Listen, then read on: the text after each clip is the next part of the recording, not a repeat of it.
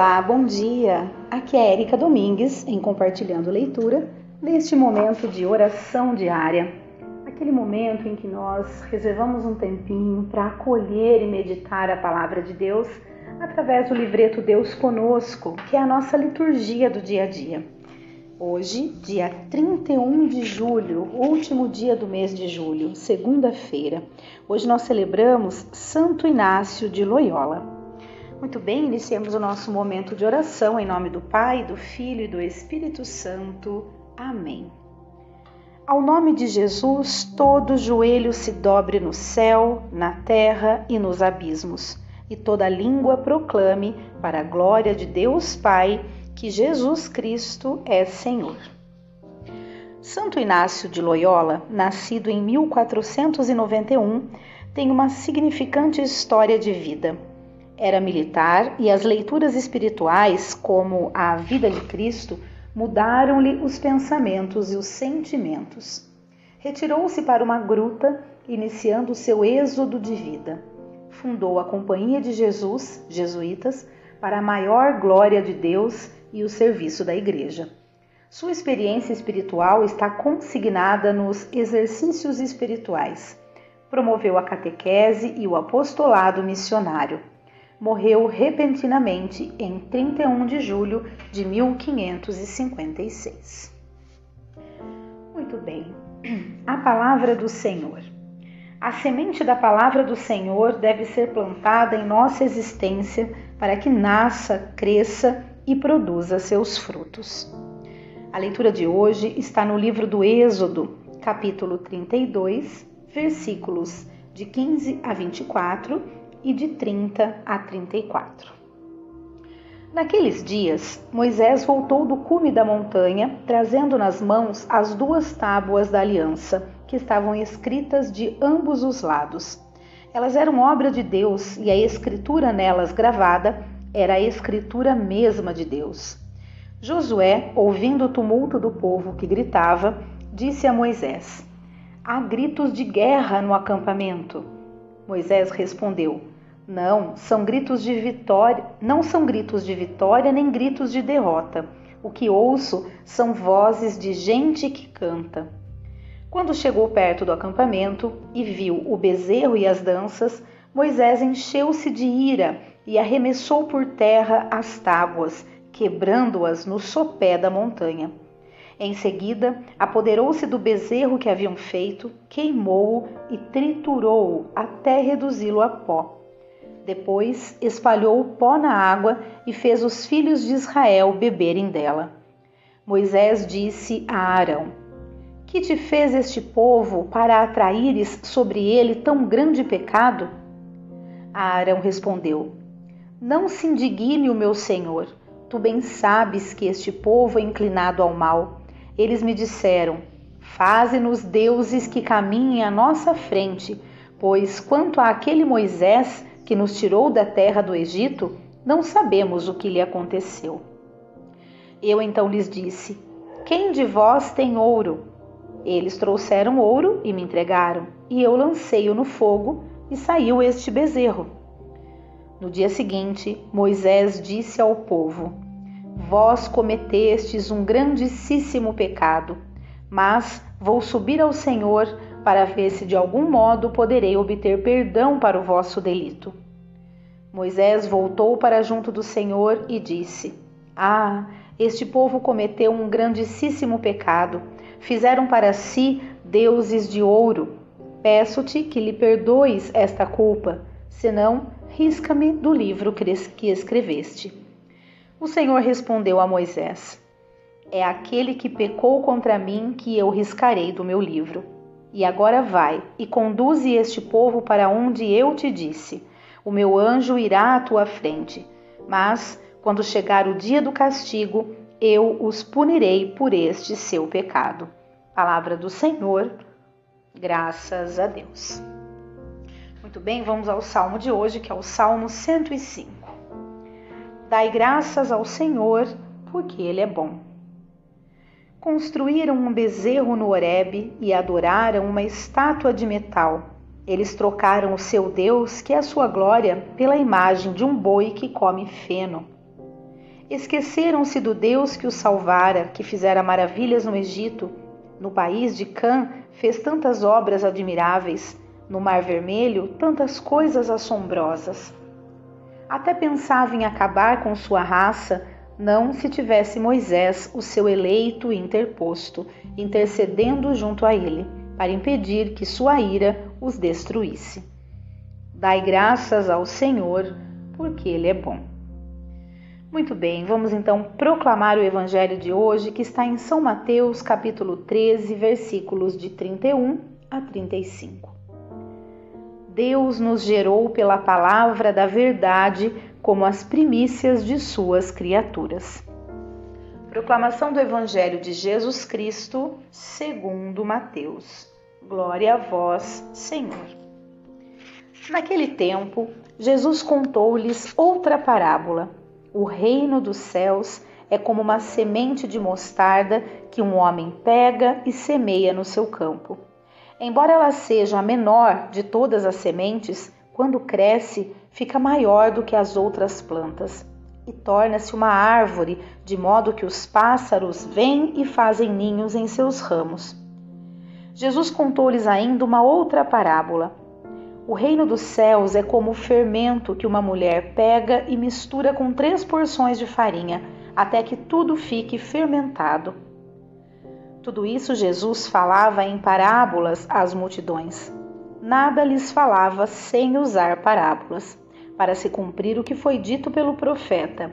Abrirei a boca para falar em parábolas, vou proclamar coisas escondidas desde a criação do mundo. Palavra da salvação, glória a vós, Senhor. Muito bem, vamos ao comentário que tem aqui no livreto. Nesta parábola de Jesus, podemos encontrar duas ideias importantes. A ação de Deus para a nossa salvação é discreta, geralmente sem nada de espetacular. Só a fé permite nos perceber, como vindo de Deus, o que acontece em nós e ao nosso redor. Por outro lado, a ação divina é transformadora, pode mudar nossa vida. Não existe poder algum que, a, que não existe poder algum que a possa impedir de conseguir seus objetivos. Não tenhamos medo do que é miúdo, pequeno, mas de nosso minimalismo. Muito bem, vamos então degustar essa palavra. Vamos deixar ela fazer, ela fluir em nosso coração, né? Façam isso, pausem o áudio, depois retomem, que eu vou estar aqui fazendo este momento também. É, eu enxergo nessa passagem o que Deus quer nos dizer em relação às coisas pequenas, às coisas simples, né? Nos mostrar a grandiosidade que são as pequenas coisas. Né? Então, ele sempre nos alerta de, de que os pequenos né, é, no reino de Deus são os que alcançarão a vitória, enfim. Por que, que eu acho que ele coloca isso pra gente? Porque o mundo nos coloca uma necessidade muito grande de grandeza, né? de grandes conquistas, de coisas grandes, né? coisas grandiosas, vamos dizer assim, mas no, no, no olhar do mundo, né? É, bens materiais, muito dinheiro, uh, grandes feitos, né? grandes uh, descobertas, grandes coisas, tudo muito ampliado. Quando na verdade a riqueza maior está na simplicidade, até mesmo da conquista daquela coisa grande, mas muitas vezes o valor maior não está nem na coisa grande conquistada, mas sim no no, no, decorrer do caminho até chegar a este ponto, os pequenos passos que damos para alcançar algo. E aí é que está o verdadeiro valor, a verdadeira riqueza, porque são essas pequenas coisas que nos ensinam, né? que nos mostram muitas vezes até mesmo que aquele caminho não é o certo. E aí neste momento a gente faz uma conversão, muda de rota, muda de caminho e chega a algo ainda maior, né? Mas lembrando que todo o caminho percorrido é, o, é o, o a, grande, a grande vitória, né? o grande. É, a forma de aprendermos com as coisas não está naquilo que conquistamos no final, mas durante o processo, durante o caminho que percorremos. Então, que a gente possa compreender sempre que para Deus são são as simples coisas, a simplicidade, as coisas pequenas que têm um valor absoluto. E, e aí a gente coloca no nosso dia a dia, quando a gente acorda pela manhã, e a primeira coisa que devemos fazer é sermos gratos por estar acordando, por ter um lar, por ter né, uma cama para descansar, por ter algo para comer, por ter um trabalho para desenvolver, por ter uma família para cuidar, por ter um objetivo a seguir, por ter um propósito de vida. Né? É aí, é, são nesses, nesses pequenos feitos que a gente cria uma vida maravilhosa, uma vida verdadeiramente grandiosa que nos leva à nossa verdadeira vida eterna que nos espera. Então, que a gente possa entender, né, através dessas duas parábolas, da semente de mostarda, né, do. É, perdi aqui agora, qual que é a outra, a outra parábola? O fermento, né? E o quão. De, de, coisas pequenas, o quão, quão grandiosa se torna depois, mas quando valorizamos aquela pequena ação, né? Então, que a gente possa sempre dar graças a Deus a tudo que temos e principalmente a simplicidade da vida. Né? As, as coisas discretas, muitas vezes, que passam desapercebidas por nós e que têm um valor imenso. Né? Um olhar, uma atenção, um bom dia, uma, um oferecimento de ajuda. São pequenos detalhes que transformam o nosso dia. Transformam. É algo assim é, é mudança da água para o vinho. Quando a gente faz algo é, de bom coração, mesmo que a pessoa não reconheça aquilo que a gente fez, a questão é que o problema é estar com a pessoa, não está com a gente. Nós fizemos a nossa parte e nós tivemos a, nosso, a nossa recompensa só no, no fato de ter sentido aquela alegria em poder fazer algo por alguém. Né? É maravilhoso quando nós podemos fazer algo por alguém porque a alegria ou não que é despertada na outra pessoa, ela tem muito mais sentido no, no, nosso coração quando essa alegria parte de nós por estarmos fazendo aquilo, independente do que vamos receber de volta. E que a gente sempre faça as coisas não pensando no, no, no que vamos receber. Né? Porque no momento de se fazer algo bom, a recompensa já está naquele instante. A, a energia positiva que a gente emana quando faz algo bom é algo que nos blinda, que nos faz simplesmente transforma a nossa realidade. Então que a gente tenha sempre isso em mente. Né? Muito bem, vamos às nossas preces de hoje. Agradeçamos ao Senhor que socorre e protege seu povo e reconhecendo seu amor infinito por nós, dizemos: Obrigado, Senhor, nosso Deus. Pela Igreja, sacramento do Reino presente no mundo, por aqueles que praticam o bem e a concórdia, pelos que cuidam dos pobres e dos sofredores, por todos os jesuítas espalhados no mundo inteiro, porque Ele nos deu a graça de viver mais este mês, porque podemos contar sempre com seu amor, pelas pessoas que não se limitam na ajuda aos outros. Obrigado, Senhor, nosso Deus. Coloquemos aqui a nossa prece por todos nós, filhos teus, ó Pai, que está em busca de ter um propósito de vida, uma missão a ser seguida, um reconhecimento do que é necessário fazer para realmente trilhar um caminho que leva ao Senhor.